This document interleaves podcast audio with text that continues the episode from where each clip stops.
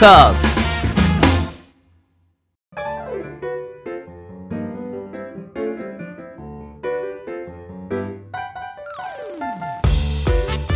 リスナーの皆様ご機嫌いかがでしょうか？e スポーツキャスターの R です。アシスタントの中村優香です。今週もどうぞよろしくお願いいたします。よろしくお願いします、はい早速ですがゲーマーの流儀とはどのような番組なのか初めて聞くリスナーの皆様のためにも中村さんご説明よろしくお願いします。はい。ではゲーマーの流儀とはどんな番組かと言いますと e スポーツ実況のパイオニア R さんからゲームにまつわるニュースの解説や最新情報ゲーム人生で学んだことプロゲーマーたちのすごすぎる実態などなどさまざまな角度からゲームの魅力楽しさをお伝えいただきます。トーカーズ。はいそれではゲーマーズニュースからいってみましょう。はい早速参ります。本日のニュースははい。世界規模の e スポーツ大会プライムゲーミングアルティメットショーダウン開催へ。日本予選は東京ゲームショー2022で実施というニュースです。4gamer.net の記事によりますと Amazon プライム会員向けのプレミアムサービスプライムゲーミングは e スポーツ大会プライムゲーミングズアルティメットショーダウンの開催を発表し今後のスケジュールを公開しました FPS や MMO 非対称型サバイバルゲーム、モバなど多彩なジャンルのゲームが対象になるとのことです。またグランドフィナーレに出場したプレイヤーは5万ドルの賞金を獲得するチャンスを得られるということです。予選は日本を含む4都市で行われ上位入賞者は10月7日から9日にかけてサンディエゴのツイッチコン2022で行われるグランドフィナーレに出場できます。日本での予選は9月15日から18日に行われる東京ゲームショー2022で実施される予定だということです。ということで R さん、、はい。かがでしょうか、うん。東京ゲームショーなんね実施が。そうですね、うん。まあこれはあの一つこう言えること大きなこととしては、はい。えー、Amazon が主催の、えーゲーム大会世界大会が動き出しましたとうん。いうところですね。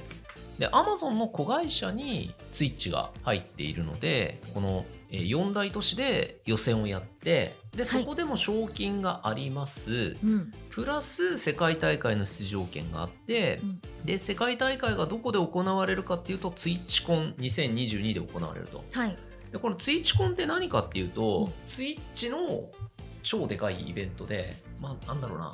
ニコニコ超会議のツイッチ版みたいな。はい感じなんですけどうん。多分規模感で言うと5倍から10倍ぐらい多分あるんじゃないかなっていうぐらい はい。巨大ですね。えまあ、そのツイッチが世界中にあるプラットフォームっていうのが一つとあとアメリカの市場が本当にツイッチででかいんでうん。そのツイッチが、えーやる、まあ、お祭りなんで、まあ、めちゃめちゃ大きいですよえというところですね。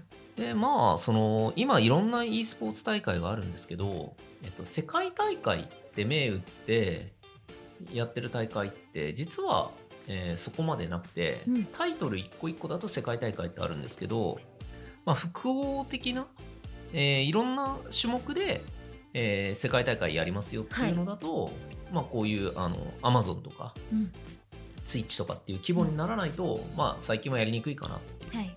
それこそエボとかねうん。エボは複数の世界大会なんで、ええ。まあ、そういう感じになってる中でこの、えープライムゲーミングスアルティメットショーダウンっていうのはかなり大きなイベントに、うん。えーなっていくでしょうとはい。いうニュースかと思います。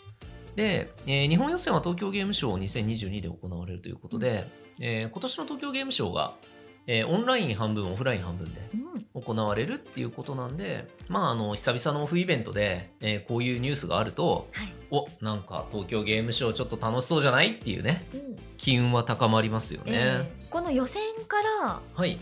あのーツイッチコンまでの期間って結構ないんですね。1ヶ月もないくらい、そうですね。あっという間ですね。うん。うん。この間ってはい。あのー選手の皆さんって、はい。まあ、日本で、まあ、選ばれた方は日本で、まあ、練習して、うんこれ何日前くらいから入るんですか？サンディエゴ。まあ1日前か2日前からは入ることになると思うんで。ギリギリなんだ。カツカツっすね。まああと今航空がねあの安定してない可能性があって、うん。サンディエゴまで直通で行ければいいんですけどね、うん。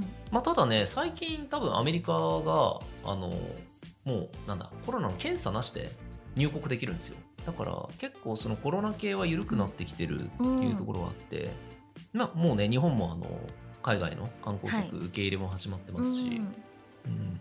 結構今年はそれでいくと、あのー国境を越えたイベントって増えるかなっていう感じはしますね。そう今までやっぱコロナで、うん。おイベントっていうふうにねあー残念ですっていうふうにお伝えしたこともあったんですけども、うん。こういうふうにねちょっとずつオンラインで、そうですね。オフラインかオフラインですね。でねできることができてきて嬉しいニュースですね。うんそうですね。明るいニュースだと思いますね。うんはいということではい。以上ゲーマーズニュースでした。トーカーズゲームに特化しまくりトーク番組ゲーマーの流儀続いてはこちらのコーナーです中村優香の聞いてみましょう私中村優香が R さんに聞きたいことを聞くごくごくシンプルなコーナーです。はい。では本日の聞きたいことは海外のゲーム業界格ゲーのプロゲーマーってどんな方がいらっしゃいますか、なるほど、うん。前回はあの海外の実況キャスターさはい。んのお話を伺いましたが、はい。このプロゲーマーさんもねプロゲーマ多分いろんな方がーまあいろんな方が。はいいらっしゃるんですけど、うん。まああえてそのゲーマーの流儀風にな切り口でいくと、はい、今あの強いプレイヤーとか、えー最近勝ってるプレイヤーっていうよりはもともとコミュニティを牽引してきたプロゲーマー。うん。要するに日本でいうと、まあ、梅原とか時堂とか桃地とかそういう昔から、えー強くてアイコンになっていたプレイヤーたちって他の国にもいるんですよね。うん。そういう人たちが、えーどういうふうに海外のゲームシーンで、えー活動しているかっていう話をちょっとしようかなとはい。思うんですが、例えば最近 Facebook を見ていておって思ったのはあのフランスにルフィっていう、えープレイヤーがいて、えー彼は、えー2014年か15年のエボで、えー優勝した。その時に日本人をめちゃめちゃ倒して優勝したんですよね。で、えーそこから、えーヨーロッパの、えー格闘ゲームシーン e スポーツシーンっていうのがすごい盛り上がることになった。で、えーヨーロッパではもう英雄扱いなんですけど彼があの Facebook で見たらある基金こう、なんとか基金とかこうそういうお金を集めてみんなでこうサポートしようっていう支援団体みたいなところに、えーサッカーの、えープロ選手、えージダンはいと並んで写真に写ってたんですよ。うん。えー？と思って。確かに同じフランスだけど、うん。すごいなと思って。そこのジャンル交わるんだみたいな。そうですね、はい。あのまあアスリートと、はい。えー e スポーツアスリートが、えーこの基金を応援してますよっていうような、うん。えーアピールでうん。こう2人が並んでるのを見てなんていうか彼は、まあ、プレイヤーとしてもまだ活躍はしてるんですけどただそういうなんていうんですかねプレイヤーを超えた、うん。えー文化的な活動にも、えーちゃんとこう活躍が見られるんだなっていう。のを、まあ、結構 Facebook でつながってるとねそういうニュースが流れてきてて。で最近見たのだとあなんか偉いな。その社会貢献をちゃんとしてるんだなっうんていうふうに見えましたね。と、まあ、ちょっと昔で言うとアメリカのジャスティン・ウォンっていう、まあ、これまたアメリカのレジェンドプレイヤーなんですけど、うん。他はあのホワイトハウスで格言を教えてた ことがあってちょっと待ってください、はい。聞き間違いかもしれないです、はい。ホワイトハウスっておっしゃいました？ホワイトハウスでしたね。そうでしょ白いお家に行ってなんか大統領ににゲーム格教えることをやったりとか進んでるように感じます感じますね、そうですね、うん。まあその国によって、うん。そのゲームであり e スポーツの扱いって結構違うんってるのはね、皆さんもお分かりかと思うんですけど、やっぱりその e スポーツ先進国って言われる国はもう e スポーツを商業化して、まあ、ちゃんともう文化としてこうちゃんと回ってるんですよねだから、まあ、国もそういうところに対して、うん。えーちゃんとアプローチして一緒にやっていこうっていう動きを見せている。その一つが、まあ、ホワイトハウスで格ゲーやるみたいな感じなんですけどさすがにビビりましたよね見た時。規模が規模が違そんなことやってんだと思って。う、だからまあなんだろうな。うん例えば10年前から5年前ぐらいまで活躍してた人たち。2012年13年から、えー、201718年までを支えた。e スポーツになるかならないかを支えた人たちってやっぱ黎明期のレジェンドとしてうん。各国で扱われて e スポーツのうん。アイコンみたいな。はい。立ち位置でイベント運営されてたり更新育成してたり結構なんか企業に入ったりとかしてる人が多いんですよね。企業に入るうん。NDBR とか。ああの結構みんなが聞いたらあってなるようなあとゲーム会社とか、ーはい。それこそあのカプコンの USA に入ったとか、そういうふうなこうなんていうのかなゲーム業界の中枢に入っていくあのプレイヤーたちもいるし、ええ。そういうふうに文化人的な、えーゲームを使って、えー社会に貢献するっていう動きをする人とかもえいるっていう感じで、えなんというかあのそういうのを見るたびにあなんか日本だけじゃなくて世界的にこう我々が頑張って盛り上げようとしてきたものが認められてるなっていうのうんうはん結構感じることが多いですええね。ええええまあいろんなところで活躍をしているうんみんなしてるしやっぱなんかみんな賢い人たちだったんだなって思いますよね。かなんか中東系の友達とかなんかの大学の博士号を取ったみたいなあの写真とか載ってたりとか。へなんかやっぱりあ格闘ゲーム強いやつってやっぱ賢いよなえみたいな、ね。ねちゃんと勉強もできたりねそう。する方が多いですもんね日本でも。日本でも多いしうん。あとこれは別にゲームとか格ゲーとかを超えてオタク気質な人ってのめり込んだらめちゃくちゃやるじゃないですか、ななんかそれって一昔前はなんか気持ち悪いとかって言われてる時代もあったけど今でこそもうオタクって一つのカテゴリーでうんなんかねあもうポジティブにうん語られることの方が多い気がして、そういう意味ではあのいいオタクが多い 感じだなっていうのははいはい結構感じますね。海外もそれ一緒です。おお、なんかそういう方々のはい。メンタリティうん。っていうのはその試合に対するとかゲームに対する気持ちの面っていうのはうん。国によって特徴があったりするんですか？あーメンタリティで言うとそうですね、うん考え方とかは結構あるかも。考え方は違ううん。例えば日本のプロプレイヤーって情報共有するんですよ。うんあのこの今こういう風な戦法が強いとかで練習対戦してお互いのいいとこ悪いところを言うでも例えばアメリカとか行くととまずそもそも練習もしないとか。あ一緒に練習し練習しない、うん。で情報も渡さない。うん。とか要するにあこの攻略強いみんな知らないっていう情報で優位に立ったら、えーその情報を自分で独占すればずっと自分が勝てるじゃないですか。うん。っていうのも、えーアメリカとかだと結構ありましたね。それはなぜ起きるかっていう原因もあって、アメリカはあの法律で縛られてないんで、例えば週末に、えーゲームセンターみたいなところで、うん1人参加費1000円ですってゲーム大会をやるじゃないですか。したら、100人集まったら1000円かける100人で10万円分の参加費がこうプールされるわけですね。で優勝したやつ8割持ってってどうぞっていうのがアメリカの大会なんですようんだから、えー、とアメリカのプロゲーマーはもともとは週末の大会は優勝しまくって荒稼ぎするはいっていうはいはい稼ぎ方ができたんですよ、だかうんら賞金稼ぎみたいな。ってなると情報を独占した方が、まあ、ずっと勝てるからうん。自分の食い口になる。けど日本っていうのは、えー法律で参加費を取ってそれで賞金を与えるっていうことができないから、えー、と純粋に強くなる。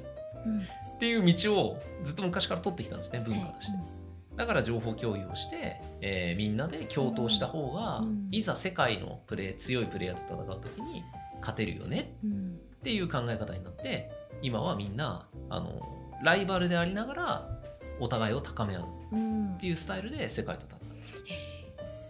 これは、えっと、日本の他のゲームとかになるとまた変わってて、まあ、情報をシャットアウトして戦ってるところあるけど、まあ、最終的に目標を世界一っていうものに置くんだったら共闘した方が絶対伸びるよね。なるほど。ただ日本の中で勝ちしたいんだったら、うん。まあ、情報をシャットアウトした方がだうんでもまあどこに目線を置くかとか、うん。どこを目指すか。うん。それはもうクライアントとかスポンサーの意向もあるだろうしまあそこの戦略っていうのはそれぞれプレイヤーでありうん。チームが考えていることっていう感じです、うーん。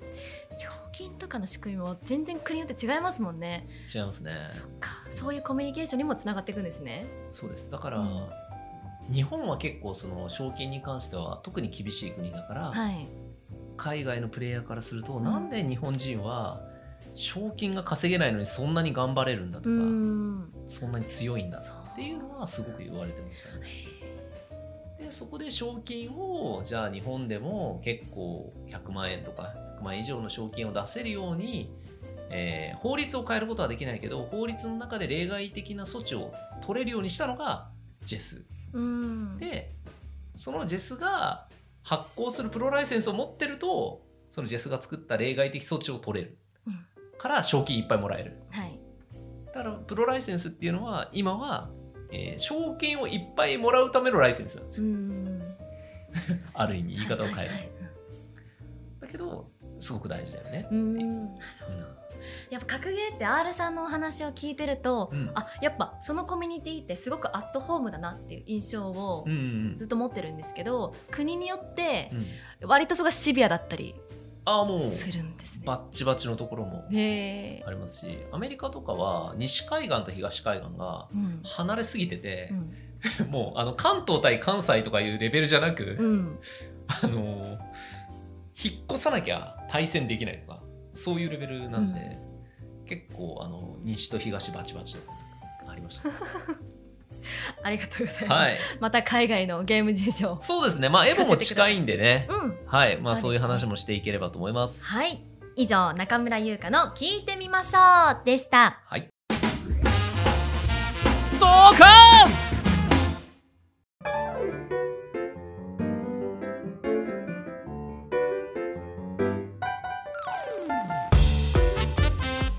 ゲーマーの流儀あっという間にエンディングのお時間です。R さん何かお知らせはありますか？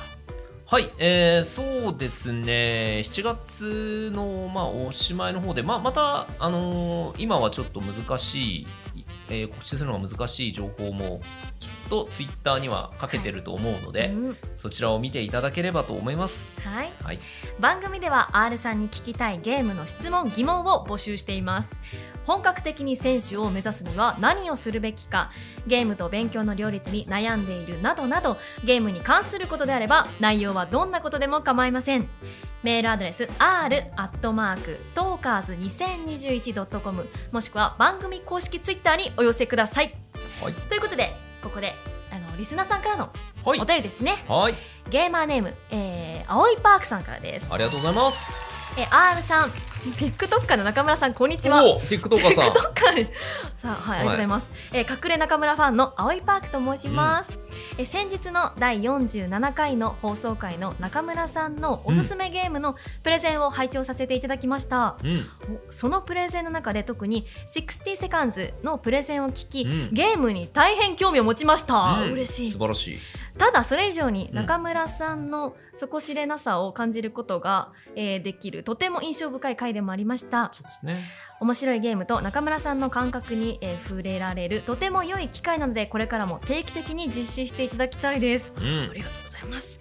さて本題の質問ですがお二人がゲームを購入するまたはプレイするときにこの要素があると思わず購入プレイしてしまうというものは何かありますか？うん、またお時間あればゲームに限らずこの要素があると思わず購入または注目してしまうものがあれば教えてください。ということで青いパークさんありがとうございます。ありがとうございます。60セカンズやってみてください。そうですね。やっぱり中村さんのそのプレゼンには、ゲームの面白さプラス 中村優香の中のなんか具みたいなのがちょっと入ってるね、はみ出てました。はいいいですね。ありがとうございます、ありがとうございます。おーゲーム購入するときに、このこれだったらやっちゃうなじゃあゲームをやる理由うん、って何ですか？ゲームやる理由？中村さんが。楽しい気分になりたいから。楽しい気分になりたいから、はい。じゃあ例えば、うん。えーこの前の話でスト6の情報が出た時に、うん。ちょっとスト6やろうかなって思ったのは、なぜか。R さんが出てるか。確かに。ら まあそれはありが大きいですよね。とうございます。あ、うん。でもそれも多分いいことで、うん。スト6って確かにまあじ自動実況もそうなんですけど、はいはい。今までに今までの格闘ゲームにない要素ってたくさんうん。入ってるんですよ。あのなんかキャラクターが入場してくるところとか、キャラクターがこう向き合って表情を変えられるとか、なんかそういうなんだろうな、ちょっとライトな層にも、うん。あなんか面白いって思われるような要素っていっぱいこう散りばめられていて。もしかしたらそれのうちのどれかにあの面白さを感じてうんうん。やってみようって思ってくれたら万々歳。うんだから自動実況に、まあね、俺がいるっていうのも、うん。もう立派な理由としてありがとうございます。共演者の R さんがね、出るって もともとその、はい。ストリートファイターのね業界の話聞かせてもらってたので、うん。ぜひ自分もいじってみたいなと思いや確かにってみたい。私はですね明確にゲームをやるときにあのーあこれがあるんだったらやろうっていうのがあるんですよ。何ですか？なんでしょ R さんの？うはい。うわ R さんでもなんか情が深い方なのではい。その作品が面白いっていうのももちろんなんですけど、うどういう方々がうんどんな気持ちでん。うん。そのゲームを作っているかそれを調べてあいいなと思っておー思ったものをプレイしてそう確かにそういうのもあるかもしれない。おおまた別で回答があります、そうですねただ、子供の頃からこれは変わってなくて、うんうんとね、明確にあるのがあって、えっとまあ、格闘ゲームっていろんな格闘ゲームのジャンルがあるしルールもあるじゃないですか、でも俺別にシステムとかあんまりこだわりがないんですよ。システムこだわはい。り、結構ゲームの好きな人はこういうシステムがあると嫌だとかうん。うんこういうシステムが好きとかあるんですけど俺全くこだわりなくて、えっと、俺が、えー求めてるものはうん。誰がやってるかです。誰がやってるか。そのゲームを誰がやってるかが大事一番。うん。だから自分の周りの面白いなって思う友達がみんなやってるゲームだったら自分もやりたいっていう気持ちで、えっと、ずっとゲームをやってきた。誰と遊ぶかで俺ゲームを選ぶ人なんですよ。その人と一緒にゲームやりたいからってことですか？そう。あ一緒にプレイできる一緒にプレイできるためのツールとして選んでる。うん。だからそのゲームのルールとかシステムがどうであれ自分が合わせればいい。っうん。て思ってゲームやる人。うん。じゃあ学生時代とかもお友達が買っているゲームを R さんも購入してやってたことが学生時代 R さんはどこにいましたか？あ学生時ごめんなさいゲームセンターにいらっしゃいましたね。だからゲームセンターの友達が大好きだったからゲーセンにあるゲーム全部やってたんですそうかそうか。そうなんです。失礼しました。R さんはお家ではねゲームやってなかそっったんですよ。かはい。だけど多分ねそれの名残なんですよ。うん。あの自分が好きな人たちと一緒に遊びたい。うん。そのためのゲームっていう感じですそれでゲームプレイ、うん。うん、コミュニケーションのツールとして？そうですね。うん。どっちかっていうとそっちの方が強くて、うん。だからえっとそれを、まあ、もっとか大きな形で解釈するとたくさん人がやってるゲームってやっぱいろんな人がいるから、うん。結果面白いじゃないですか。人が多いゲームをやる傾向には多分あります。ねうん自分は。うん。そうなるとあるコア層に向けたゲームっていうよりは新しい人たちも一緒に遊べるようなゲームであった方がいいなって思うからスト6とかはうん。その新規の方に向けた要素たくさんあるじゃないですか。うん。それがなんか素敵だなっていう。ね思います。うん。じゃあ R さんって、ん。なんかじゃあ新発売でこういうゲーム出ました。話題です。みんな面白いって言ってます、っはい。ていうのをとりあえず買ってみようって思うタイプですか？とりあえずは買わないですね。とりあえずは買わない。えー、面白いんだって言って調べます。で世界観とかうん。が面白かったらやるけどでも大体話題になってるゲームって面白いよって言われるゲームって大体一人用っていうか一緒に遊べないゲームなんです、うん。一緒に遊べるゲームはやろうよって言われます。このゲーム面白いからやろうぜって言われてえ誰がやってんの？ってなってあああれもあれもあれもやってるよってなったらあじゃあやるわ。うん。やってみるわってなる。うん。感じですね、うん。ゲームの選び方ずっと人それぞれありますよね。ありますね。うん。中村さんは？私はこの要素激しめのゲーム。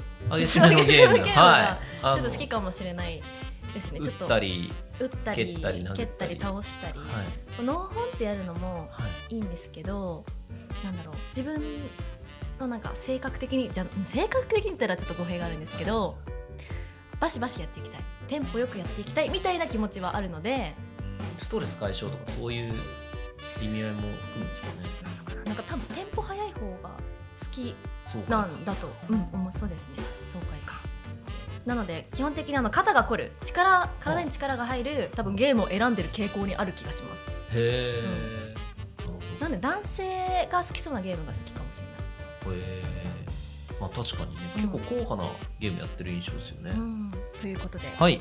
まあ人それぞれねゲームを購入する動機とか、まあプレイするときにこの要素があると思わず購入してしまう。ストリートファイターだったら思わず購入しちゃうかも。自分はそんな感じですかね。うん。うん、そう思い入れとかもね込み込みでっていううのはん。ありますよね。ありますね、ということで青いパークさんお便りありがとうございました。ありがとうございました。皆さんもぜひはい。お便りですね、送っていただきますと嬉しいです。常にお待ちしております、はい。どんな些細なことでもお待ちしております、うん。うん。はい。はい。よろしくお願いします。ということで、ゲーマーの流儀、次回も来週火曜日にアップ予定です。それでは来週も、行ってみましょう